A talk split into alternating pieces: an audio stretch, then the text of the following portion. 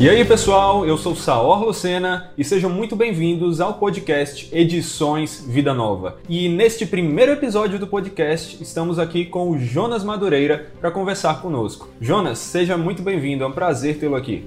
Prazer é meu, Saor. Uma alegria enorme poder compartilhar um pouco daquilo que a gente tem trabalhado ali em Edições Vida Nova. É isso aí. É justamente isso que a gente quer fazer, né? Esse, essas conversas falando sobre livros. A ideia do podcast, já aproveitando que é o primeiro, fazendo uma apresentação geral do que será o nosso foco, é a gente poder conversar com teólogos, pastores e cristãos em geral a respeito dos livros que a Edições Vida Nova tem disponibilizado para nós em português e também os seus importantes temas. E justamente por causa disso, queremos começar com um dos lançamentos da Edições Vida Nova, que é o livro O Reino de Deus através das Alianças de Deus.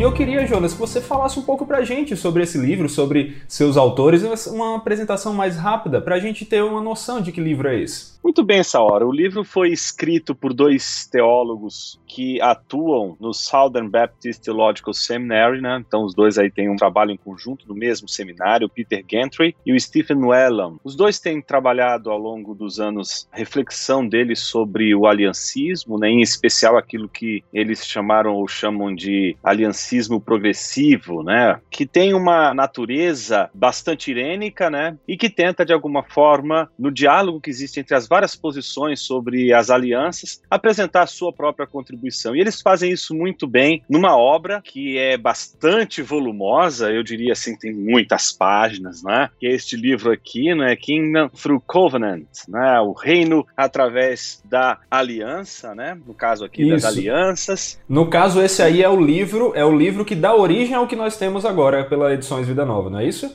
Exatamente. Esse é o livro que eles lançaram, esse calhamaço aqui, né? Com uma análise extremamente meticulosa, uma exegese bastante, eu diria assim, robusta, mas que exigiu dos alunos, inclusive, um, um pedido, uma solicitação para que eles fizessem, produzissem um material mais conciso. E aí veio o reino de Deus através das alianças de Deus. Então, o primeiro é o reino através da aliança, e aqui o reino de Deus através das alianças, uma teologia bíblica concisa. Então, este é o livro que Edições da Nova em breve nos disponibilizará. Estou aqui apenas com os textos ainda em inglês, né, os textos originais, mas em breve aí todo mundo já vai poder ter acesso aos textos já em português já publicados. Exatamente. Se você que está nos ouvindo quer adquirir, basta acessar o site da Edições Vida Nova. Lá você poderá, se ainda estiver em pré-venda, adquirir pela pré-venda. Se não, já pode inclusive adquirir o seu direto.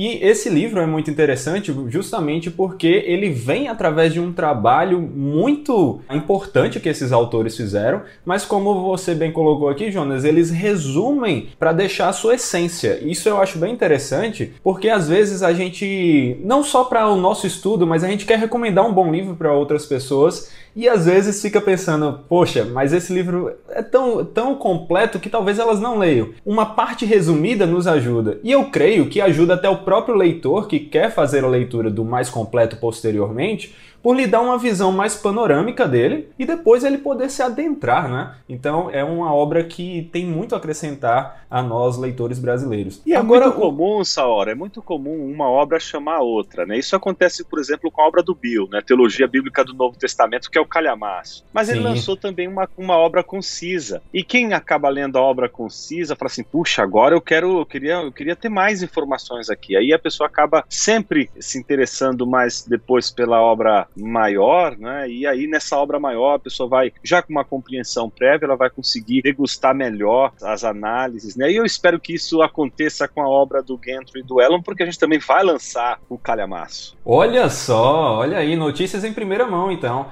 Aí sim, porque aí aquela sede que os leitores vão ficar será saciada também em algum momento pelo livro mais completo. Muito bom.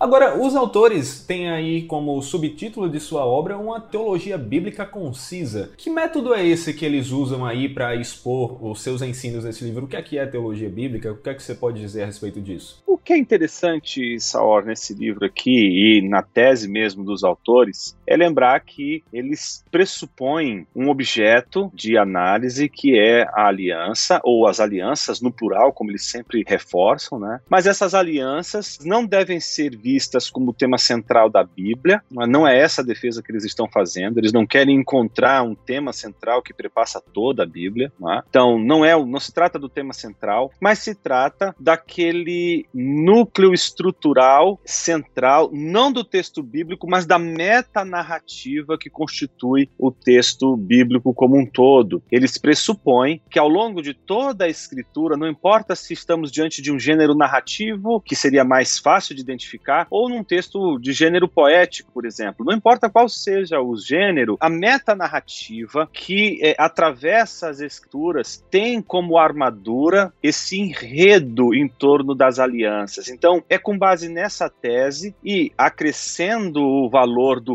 reino, né, porque não é simplesmente uma análise das alianças, mas é análise das alianças em relação ao reino. E isso faz toda a diferença na reflexão que eles oferecem. É um desafio enorme, principalmente para aqueles que, como eu, estão mais acostumados com o aliancismo, no meu caso, né? Eles provocam, eles acabam fazendo e provocando a gente a pensar e a, a refletir, inclusive, melhor os nossos, as nossas ponderações sobre a questão das alianças, sobretudo quando fazem essa relação com o reino. Para apresentar tudo isso, eles precisam seguir uma metodologia. E a metodologia que eles usam é uma metodologia em que eles partem de três, eu diria assim, eixos, né? Que é o eixo uhum. da teologia bíblica, o eixo da teologia sistemática e o eixo próprio da hermenêutica. Então eles fazem isso, obviamente, não com base numa tríade que eles mesmos desenvolveram, mas eles são inspirados por uma obra muito interessante escrita por Richard Lintz, chama-se The Fabric of Theology, é um belíssimo, hum. coisa interessantíssima, um daqueles livros poderosos que a gente não pode passar dessa vida pronta assim.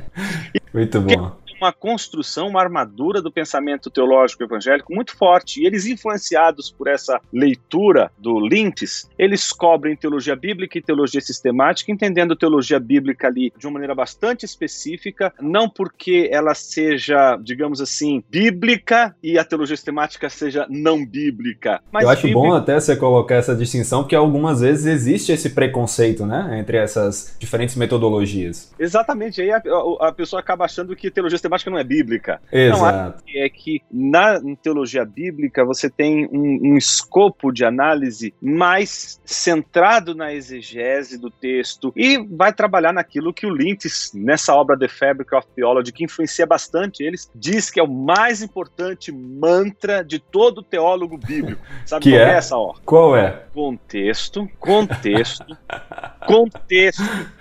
Aí sim, esse é o que a gente tem que ficar repetindo para alcançar o Nirvana aí, né? Pois é, porque não adianta você querer construir qualquer que seja uma teologia, e no caso uma teologia sistemática, se você trabalha com textos fora de contexto. É Texto fora de contexto é pretexto. É então verdade. eles seguem esse padrão, que é o padrão de evitar ao máximo possível a manipulação de textos fora de contexto. E isso a teologia bíblica faz de uma maneira extraordinária. A teologia sistemática, por sua vez, ela está preocupada com o grande conselho da Sagrada Escritura, com a plenitude do texto bíblico no conselho conselho aos determinados e diversos temas que a gente possa encontrar. Então, nesse sentido, a teologia sistemática, ela não deve ser entendida como uma espécie de teologia especulativa, como acontece, por exemplo, em algumas manifestações de produção teológica de viés escolástico. Né? Sim, não, sim. ela vai seguir uma, uma natureza bastante presa às escrituras, o que torna essa teologia sistemática uma teologia sistemática preocupada com as escrituras e analisar o que a escritura como um todo reflete em termos dessa doutrina que eles fazem com bastante competência, que é a doutrina das alianças à luz das, dos reinos, né? Ou o reino de Deus através das alianças, como eles gostam de e costumam dizer. Então, Sim, usando, usando a sistemática e a teologia bíblica, né, como os dois fundamentos ali mais, eu diria assim, é, exegéticos e também interpretativos, dogmáticos, eles também apresentam um terceiro eixo, que é o eixo hermenêutico hermenêutico e que uhum. remete às pesquisas e à influência também que eles têm do Kevin Van Hooser, com a uhum. ideia toda da observação da escritura a, a, partir de um viés linguístico canônico que entende a Bíblia como um livro com uma intenção divina. Uhum que, portanto, apesar dos diversos gêneros e da composição de inúmeros livros que fazem a Bíblia, a Bíblia deve ser também, em contrapartida, entendida como uma unidade. Sim. Então, ela não, fuga de qualquer fragmentação, que, por exemplo, aconteceu com a chamada teologia bíblica liberal, né? que é essa uhum. fragmentação das teologias bíblicas, né? como se cada livro da Bíblia fosse independente e tivesse que prestar contas a algo extra-bíblico, extra-canônico, para usar os termos do Van Hooser. Né? Sim. Então, é como se o fundamento de toda a explicação das escrituras sobre qualquer termo tivesse que encontrar o seu próprio significado intra-bíblia, e não apenas extra-bíblica, né? Como boa parte de, de algumas pesquisas que não compreendem e não partem do pressuposto da intenção divina como uhum. sendo teadora e ordenadora de significado na escritura, né? É, hoje em dia a gente vive uma confusão em geral, né, de interpretação de textos, não só da Bíblia. Ah, as pessoas não respeitam mais nem a intenção do autor humano, quanto mais um ateu olhando para as escrituras enxergar a visão do autor divino. Então a gente tem esse preconceito, essa dificuldade dificuldade. E é muito bom ver um livro assim, que além de nos expor ao ensino bíblico, fará isso também nos lembrando da importância de uma hermenêutica, de uma exegese, de um estudo bíblico saudável que respeita a regra de que a Bíblia interpreta a si mesma. E além disso, fala... Saor, além Sim. disso, só para fechar até essa questão, claro.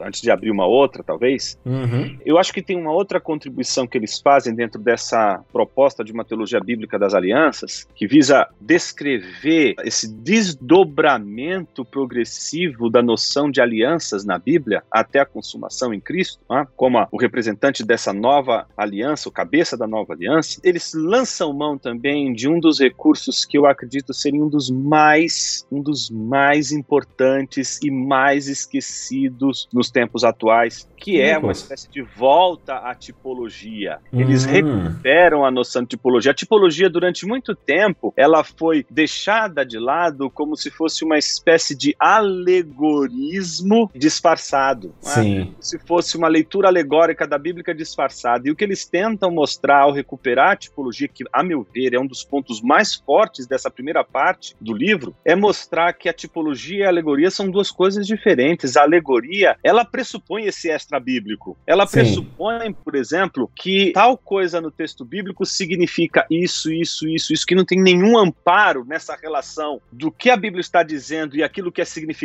por aquilo que a Bíblia está dizendo, e uhum. não possui nenhuma relação bíblica, escriturística. Ela depende única e exclusivamente da arbitrariedade do intérprete. Entendo. Já a tipologia, ela vai buscar todas as associações possíveis que existem em um determinado tipo, um determinado conceito, uma determinada ideia na Bíblia, e vai perceber que essa ideia ela é trabalhada em diversas nuances, em diversos contextos nas escrituras. E aliança, por exemplo, é um termo desta natureza. Você pressupõe uma uma tipologia, porque em vários contextos distintos ela vai assumir ali relações muito profundas e que, diferente da alegoria, não se estabelece de forma arbitrária, mas se estabelece pelo próprio texto. É possível encontrar a tipologia. É o texto encontrando os símbolos e seu significado, seria isso? Exatamente. No próprio texto, a simbologia das palavras ou dos tipos é justificada. Então, a gente uhum. não teria que justificar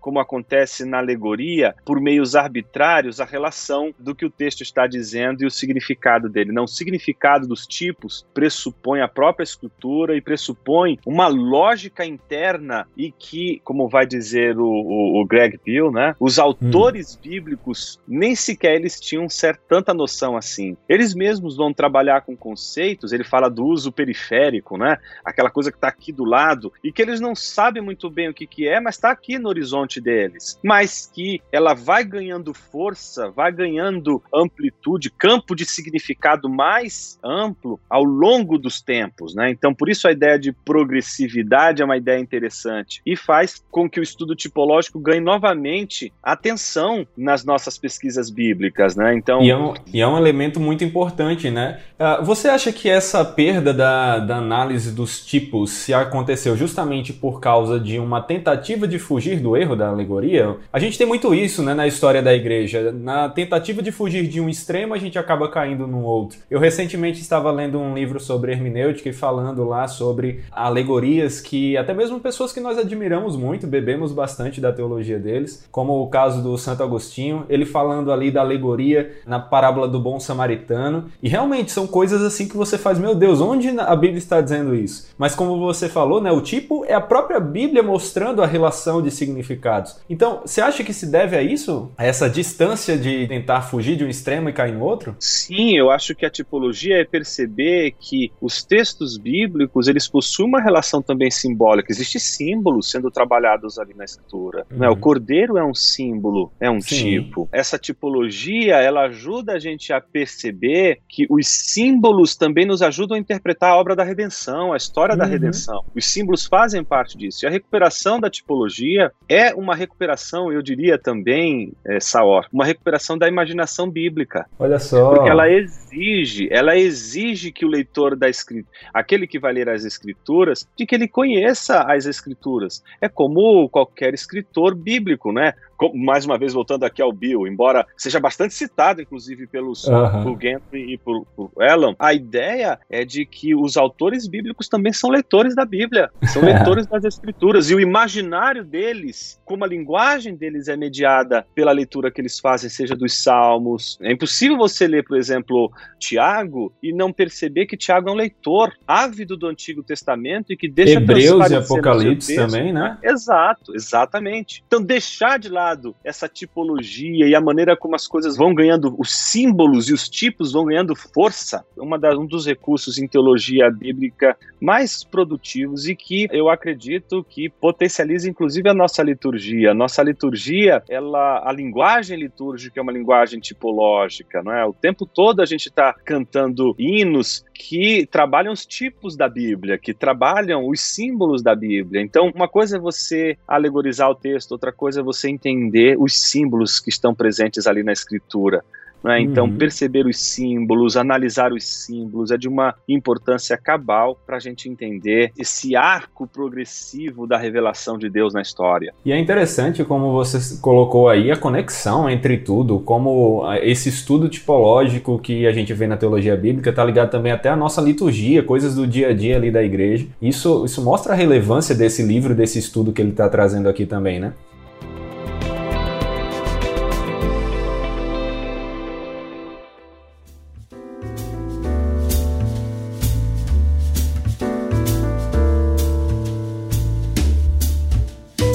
Agora, palavras que nós encontramos como chave, inclusive no próprio título do livro, nós temos a ideia da aliança e ao expor a sua visão de aliança, você citou a questão do reino, que eles trazem uma abordagem conectando a ideia das alianças com o reino, que de certa forma traz novidade. Então, assim, eu acho que para a gente começar, seria bom a gente ter uma noção da, da importância das alianças, a economia das alianças. Como é que eles trabalham isso no livro? O livro é dividido em três partes. Né? Na primeira parte, eles se dedicam a apresentar as questões metodológicas, os pressupostos deles, né? a proposta deles. A proposta deles é afirmar aquilo que tanto o aliancismo como o dispensacionalismo, como duas importantes interpretações das alianças no campo da teologia bíblica, mas ao mesmo tempo mostrar que há pontos que podem manifestar uma certa divergência e que há outras saídas que você poderia encontrá-las quando você analisa analisa o texto bíblico com um olhar mais exegético, com um olhar hum. mais preso ao texto. É interessante, então, proposta... né? Porque geralmente as pessoas, quando falam de visão da aliança, acabam achando que só tem essas duas ideias, né? Aliancismo e dispensacionalismo. Então a visão deles não, não é necessariamente nenhum nem outro? Não, e mesmo entre os dispensacionalistas e aliancistas há divergências com relação às, hum. aos, às alianças, né? Basta a gente lembrar como que a gente nomeia aquilo que os aliancistas chamam de pacto das obras, por exemplo, aliança hum. de obras. Né? Já aí você já vai ter uma discussão cabeluda entre os próprios aliancistas, né?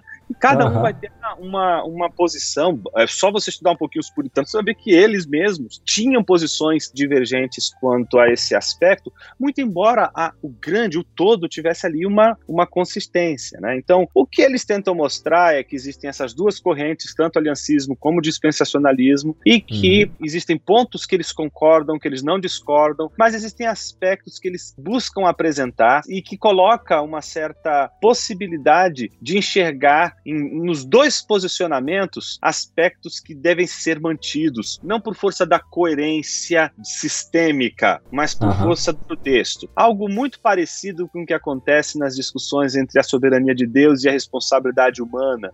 Né? Uhum. Você escolher manter um sistema de interpretação ou você afirmar a tensão. Né? Então, me parece que o tempo todo eles tentam afirmar essa tensão. Então, voltando àquela questão da estrutura, a primeira parte eles jogam as cartas na mesa, colocam as cartas Sim. na mesa, o posicionamento dele, eles vão apresentar uma ideia de alianças no plural, diz respeito à meta narrativa e não ao tema central da Bíblia, querem apresentar essas alianças e por isso, antes de fazer, colocam as cartas na mesa. A segunda parte é apresentar cada uma dessas alianças naquilo que você chamou chamou de economia das alianças. Uhum. Então, eles vão seguir o mesmo padrão. Né? Tem todas aquelas alianças: aliança adâmica, aliança noaica, aliança abrâmica, aliança de Israel ou mosaica, Davi e a nova aliança em Cristo Jesus. Certo? Sim.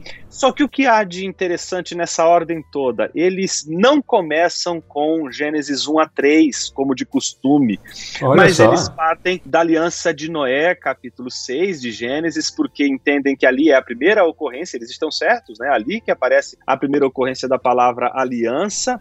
Uhum. E então, a partir dali, eles vão construir todas as teses baseadas, toda a tese baseada na relação do reino e das alianças. Então, primeira primeira coisa importante é que eles entendem que não dá para você começar com aquilo que os aliancistas, por exemplo, chamavam de ou chamam de aliança de obras, ou aliança das obras, ou pacto de obras. Né? Primeiro, porque não aparece ali é, necessariamente uma, um, o termo aliança e não aparece nesses termos. Então, o que eles fazem? Em primeiro lugar, vamos reconstruir aquilo que nós temos como primeira ocorrência concreta nas Escrituras. E aí, o primeiro, primeiro momento é definir essa aliança noaica. Entendi. Aí, o que eles fazem? Fazem. Desta noaica, eles vão para de Adão, porque, uhum. em primeiro lugar, eles partem do pressuposto de que não é pelo fato de estar ausente o termo aliança que não haja todos os elementos constitutivos do pacto nesse contexto de Gênesis 1 a 3. E eles vão fazer as comparações e vão ver: olha, tá vendo? O que aconteceu em Noé aqui, aconteceu também aqui. É similar ao que a gente vê em, em uma acontecendo na outra. Também isso traz a ideia que a gente vê da trindade, né? A gente não vê o termo trindade lá, mas mas quando Exato. a gente estuda, a gente vê os elementos presentes ali. Então seria algo desse tipo. Exatamente assim. Então aí o que eles fazem? Depois de reconstruir isso, eles partem para todo o aspecto das alianças, trabalhando todas as alianças até chegar em Cristo. Então esse é o grande diferencial. Parte de Noé para Adão e de Adão voltam então até o Sinai, do Sinai vão até chegar a nova aliança em Cristo. Eles fazem todo uma, um resumo da exegese que eles fizeram aqui, tá? Olha só. Resumo. Uhum. E o que acontece? Na última parte, eu acho que eles foram muito felizes, principalmente no final, no desfecho do livro, porque depois de você ver tantos textos e tantas análises, você fala, puxa vida, é muita coisa ainda. É muita coisa essa hora, é muita coisa.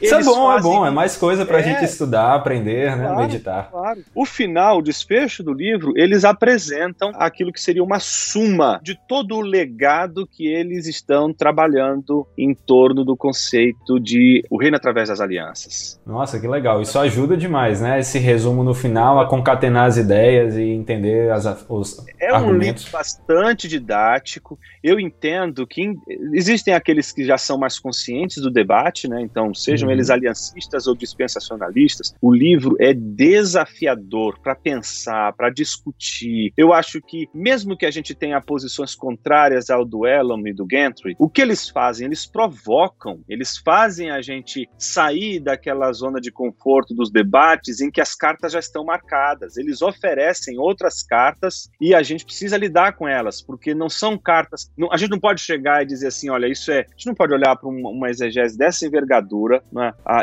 e, e, diz, ah não, isso aqui não, não, não tem, deve ser uma é, desprezado, não é simplesmente porque apresenta uma tese contrária a que nós estamos acostumados a ouvir. Não, pelo contrário. Aliás, tem um dado interessante. Quando eles lançaram esse livro, eles fizeram algumas relações, em especial quem foi responsável por essa, essas associações foi Peter Gantry. Ele diz isso lá uhum. no, no, prefácio. Algumas associações foram muito ligeiras e o Douglas Moo, nada mais, nada menos do que o Douglas Moo, apresenta lá alguns problemas exegéticos e eles concordam. Olha só, que interessante. A honestidade intelectual deles ao ver a observação que o Douglas Moo faz é verdade, concordam com ele, porque apresentou as provas. Então, ou seja, eu estou querendo mostrar com isso que não são estudantes, pesquisadores em teologia que estariam assim tão pessoalmente comprometidos com a sua obra a ponto uhum. de não reconhecer as fragilidades, a, a, necessidade de correções. Então isso me deixa bastante seguro, inclusive, para dizer para aqueles que vão encarar a obra do Gentry e do Stephen Whelan, que estarão diante de dois importantes teólogos que, que são bastante comprometidos com o rigor acadêmico, comprometidos também com as políticas de autoridade do texto bíblico, que é um negócio muito sério hoje, precisa ser tratado com muito respeito, e eles assim o fazem, e oferecem para a gente aí um, uma peça de teologia bíblica extremamente importante. E só para fechar, Sim. eu tinha dito que servia tanto para os o, o, dispensacionalistas e aliancistas em termos de provocá-los, né? Uhum. sair das, do jogo de cartas marcadas. Mas eu acredito que também serve para aqueles que ainda não se posicionaram, aqueles Ele que dá também... uma, um, um norte de quais são as visões que existem para que a pessoa possa entender onde se posicionar também, não é isso? Sim, porque uma das virtudes deles é pressupor que o leitor não sabe o que eles estão falando. Então, idiotizam o leitor. Claro, mas eles entendi. estão colocando todos os pontos ali na mesa, com toda Sendo a clareza. didáticos. Uhum. Isso. Então, principalmente esse volume que é o que a gente está lançando, né? Que inclusive tem a mesma capa e, e, não poderia não ter a mesma capa, né? Essa, eles fizeram uma relação muito interessante com a, a obra de Peter Bruegel, né? É então até a capa tem importância para o livro. Tem. É, é, aqui é a capa da Torre de Babel, né? O, o quadro. Né? Uhum. E ele fez três quadros. Um se perdeu e sobraram dois. Se você ver, são duas, dois quadros pintados, né? São Eita. diferentes eles. Uhum. Né? São os dois quadros de Bruegel, né? Legal. Então, eles colocaram esses dois quadros justamente para mostrar nos dois quadros, e aí a gente abre a discussão para o reino que você tinha colocado, né? Para mostrar como os reinos deste mundo, todos eles são projetos inacabados. De Olha que o único só. reino, o único reino que vai permanecer inabalável é justamente o reino desprezado por todos os reis, por todos os homens deste mundo. Então, que, que é o reino. Linda. É muito bacana isso. É uma Ou maneira seja, de, de, pensar é, muito peculiar. É um livro que, além de nos expor um conteúdo profundo, faz isso de maneira didática e até nos levando a louvar a Deus diante da beleza do seu reino, diante da beleza da sua obra, das suas alianças. Isso é muito bom, porque hoje, às vezes, a gente sente essa falta, né, de encontrar no mesmo livro um academicismo, uma exposição profunda, boa pesquisa, mas também algo pastoral ali, né? Então, é uma beleza a mais. Agora, sobre essa questão do reino, é difícil a gente ver na igreja uma compreensão do que é o reino. Como eles definem reino? Reino de Deus é aquilo que está no nosso coração? É algo externo? Como eles ligam isso com as alianças? Eu acho que tem três autores que estão presentes na obra deles e que refletem a influência, né? Um é o, eu já falei aqui, o Greg Bill, né? Eles interagem ah, muito outro, com vários autores diferentes, muito, né? Muito com ele, com o Thomas Schreiner e uhum. com Graham Goldsworthy, né, que Olha tem vários livros já publicados aí, que tem trabalhado a questão, sobretudo, do Evangelho e o Reino, né, as trilogias, a trilogia dele do Reino e o Evangelho é uma coisa impressionante. A, a Vida Nova publicou a introdução à teologia bíblica dele, aí que apresenta ali já também elementos dessa trilogia. Mas esses três autores, o que, que eles percebem? Que toda a história da salvação, a história da redenção, é a história do rei, é a história Olha. do rei do universo e de que a linguagem real, como o contexto real, já está presente desde Gênesis 1 na figura, por exemplo, da imagem e semelhança do homem. Né? A gente sabe que ao longo da história da teologia, isso vem já desde a patrística, mas se solidifica com os quatro livros das sentenças de Pedro Lombardo, posteriormente com o Sic et Non e as sumas de teologia do século XIII, sobretudo a Suma de Tomás de Aquino, né? e uhum. que o conceito de imagem e semelhança passa a ser apenas uma espécie de aspecto no ser humano que possui uma semelhança com o divino, que obviamente não pode ser física, uhum. certo?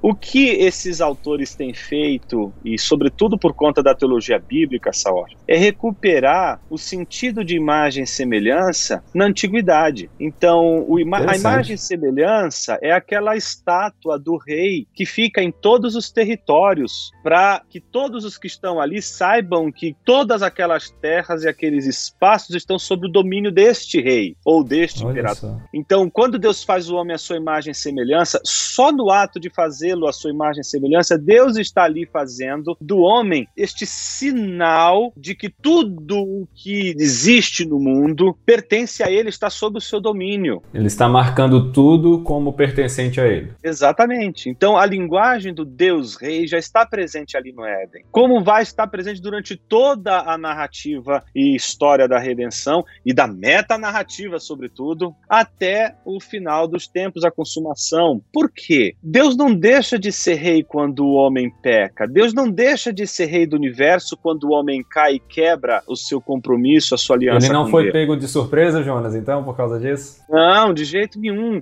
Ele continua reinando, ele continua governando, ele continua sendo senhor do universo. Tanto é assim, Saor, que Yahvé aparece também já em Gênesis, no início, Gênesis 2, já está presente ali. Então, o nome pactual de Deus já está ali como o Senhor, como o Senhor não apenas ah, no sentido de ser ele o criador de todas as coisas, mas o rei soberano, o Senhor soberano sobre tudo e todos. Sim. Então, entender as alianças a partir do fato de que é o rei que estabelece essas alianças e entendendo sobretudo que essas alianças têm aspectos unilaterais e às vezes bilaterais e às vezes a gente vai ter nessas alianças continuidades e descontinuidades, eles vão construindo toda uma estrutura que a gente pode dizer seguramente com eles literária, porque eles tiram isso do texto bíblico para mostrar como essa metanarrativa está presente, por exemplo, nos Salmos, está presente nos livros poéticos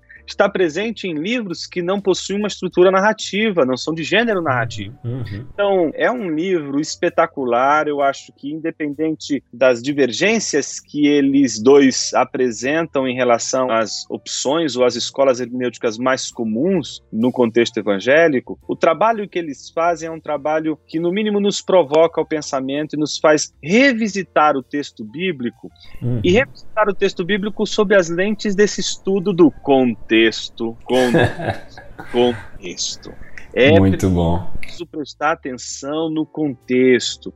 Não adianta a gente interpretar a imagem e semelhança à luz do que os escolásticos do século XIII defendiam acerca da imagem e semelhança. O que significa a imagem e semelhança a partir dos estudos né, comparativos das religiões e também da civilização antiga. Então, isso é o que vai trazer, em termos bastante ricos, a análise que eles vão fazer das alianças. Né? São estudiosos e que não desconsideram a sistemática, não desconsideram a doutrina, não desconsideram os preceitos, os dogmas da igreja e fazem isso com muita piedade e muita precisão. Nossa, com certeza. Por tudo que você falou aí, parece uma obra que é fruto de pesquisas nas mais diversas áreas, conectando ali, né, sistematizando tudo na compreensão desses pilares que são aí a, a conexão das alianças e o reino em tudo isso.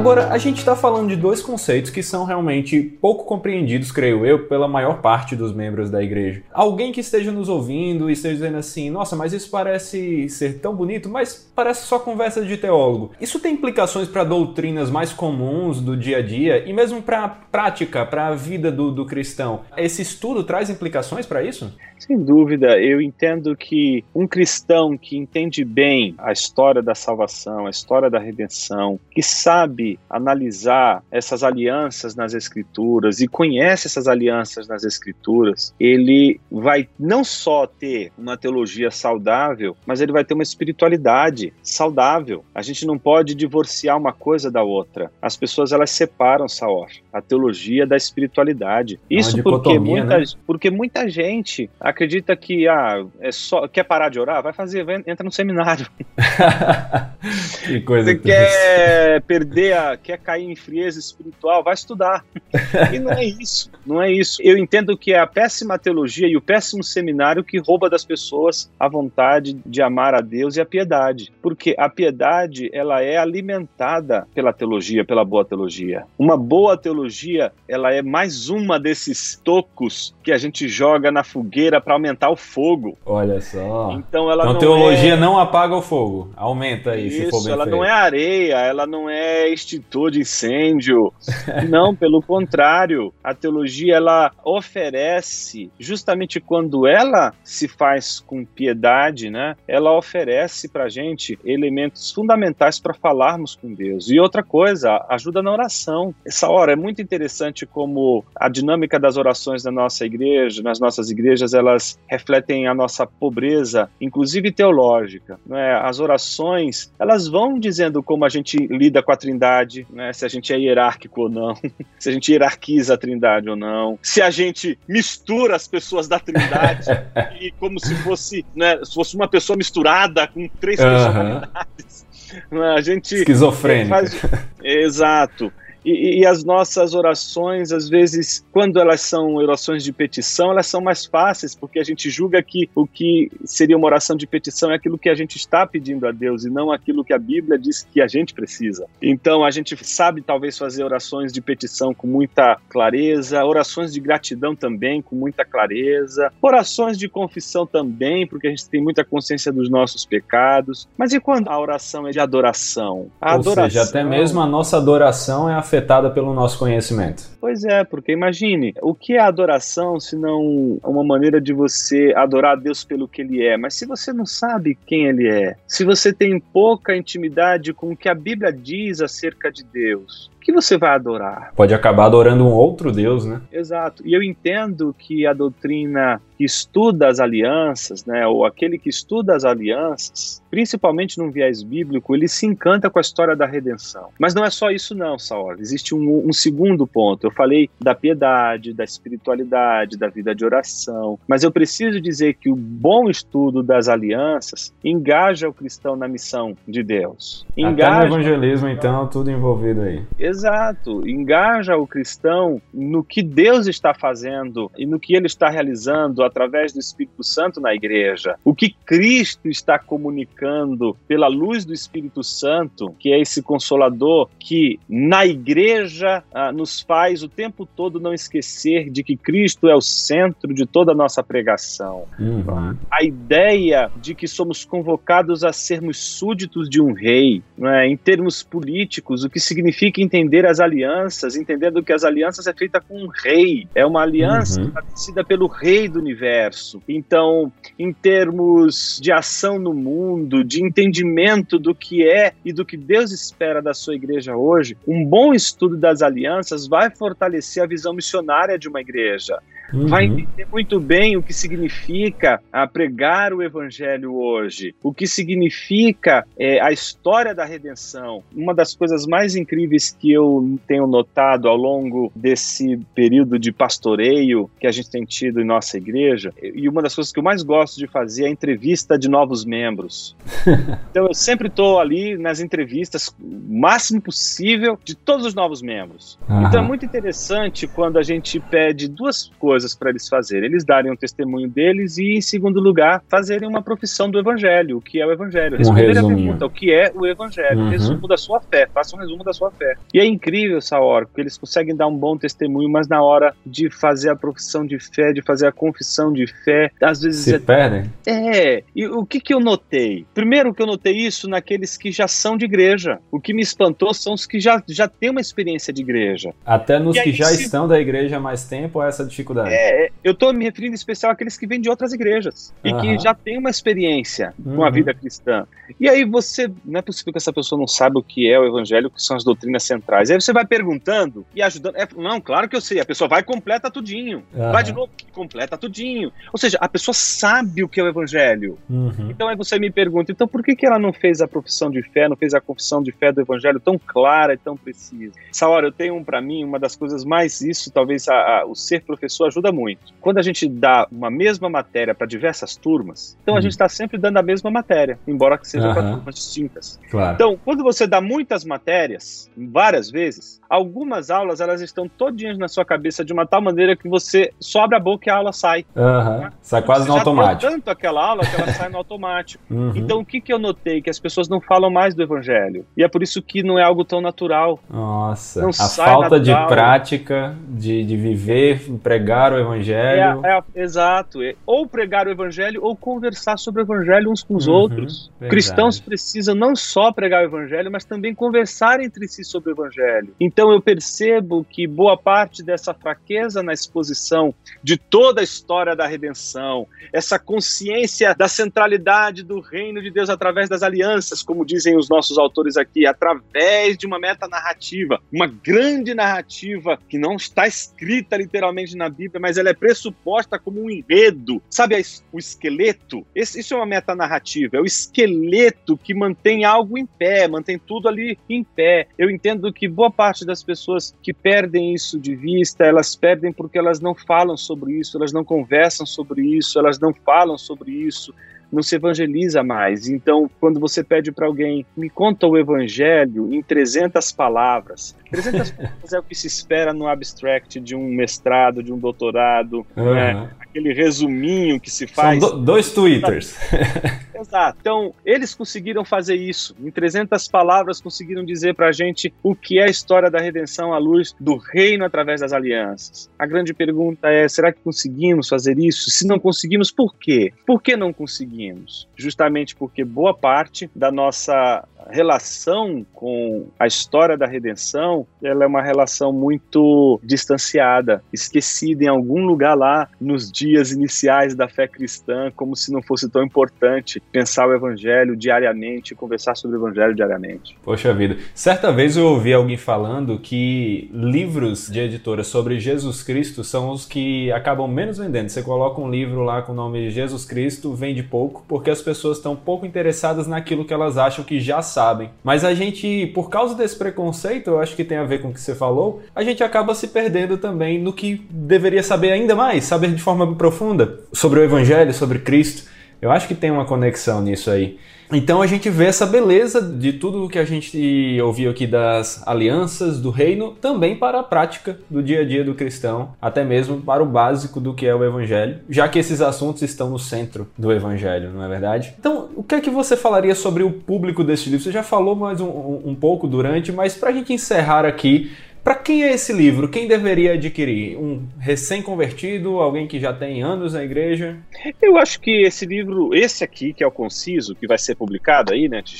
Vai, ser em torno aí de umas 320 páginas, né? Se eu não me engano, exato, é isso que o livro vai ter. Exato. Uhum. Mas ele é escrito com uma clareza, eles são muito, muito didáticos. Uhum. Então, eu acho que é, é um livro que poderia ser lido por todos. Mas, em especial, eu dedicaria eles, em, esse livro em especial, para seminaristas, pastores, professores de seminário, gente que tem estudado a fundo a teologia sistemática, não importa se é se é dispensacionalista, não importa se discorda em tese do que o Elam ou Gentry estão dizendo, mas eu entendo que há muita riqueza aqui dentro aí que a gente pode usar com bom proveito e a serviço da igreja para ensinar as pessoas com muito mais consciência do contexto das escrituras, né, do que é, simplesmente derramar uma série de teses sem mostrá-las no texto bíblico. E eles fazem isso com uma grandeza que não dá para a gente desprezar. Então eu entendo que seminaristas, pastores, professores de seminário, gente envolvida com teologia, obrigatório, leitura obrigatória, tem que ler.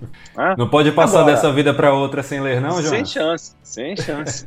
Agora, é um livro que este aqui especial eu indicaria facilmente para membros da minha igreja, que estivessem interessados no assunto, que estão em dúvidas, que querem ampliar melhor a leitura das escrituras. É? Obviamente, cada pessoa que né, é membro de um cristão é membro de uma igreja. Sim. E a sua igreja, provavelmente, se ela é uma igreja publicamente confessional, porque existem aquelas que não são publicamente confessionais. O que não existe são igrejas não confessionais. Todas são. Umas são Olha publicamente aí. confessionais, outras não. Umas publicam as suas crenças, né, o seu sistema de interpretação, inclusive, das escrituras, e por isso pessoas escolhem a igreja, elas não escolhem apenas as pessoas, elas escolhem a hermenêutica dessa igreja. Sim, então, escolher sim. uma igreja é escolher uma interpretação também das escrituras.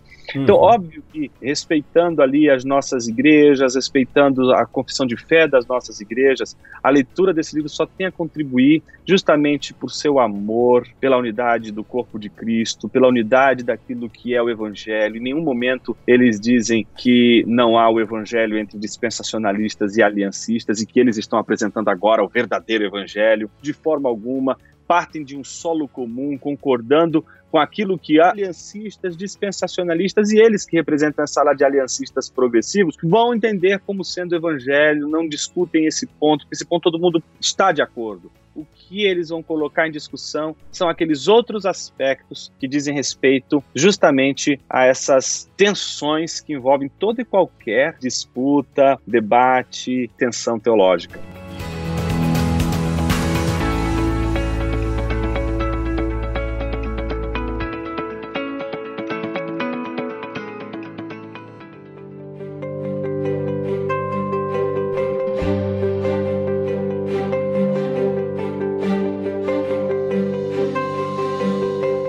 Jonas, muito obrigado por essa apresentação. Eu com certeza estou ansioso para poder ler esse livro. E você aí que está nos ouvindo também, se prepare já para adquirir o seu, para fazer essa leitura. Você viu a importância, a conexão que os assuntos trabalhados nesse livro têm com várias outras áreas da vida cristã. Então, Jonas, obrigado realmente por essa conversa. Espero ter você aqui mais outras vezes para a gente falar sobre os livros da Edições Vida Nova.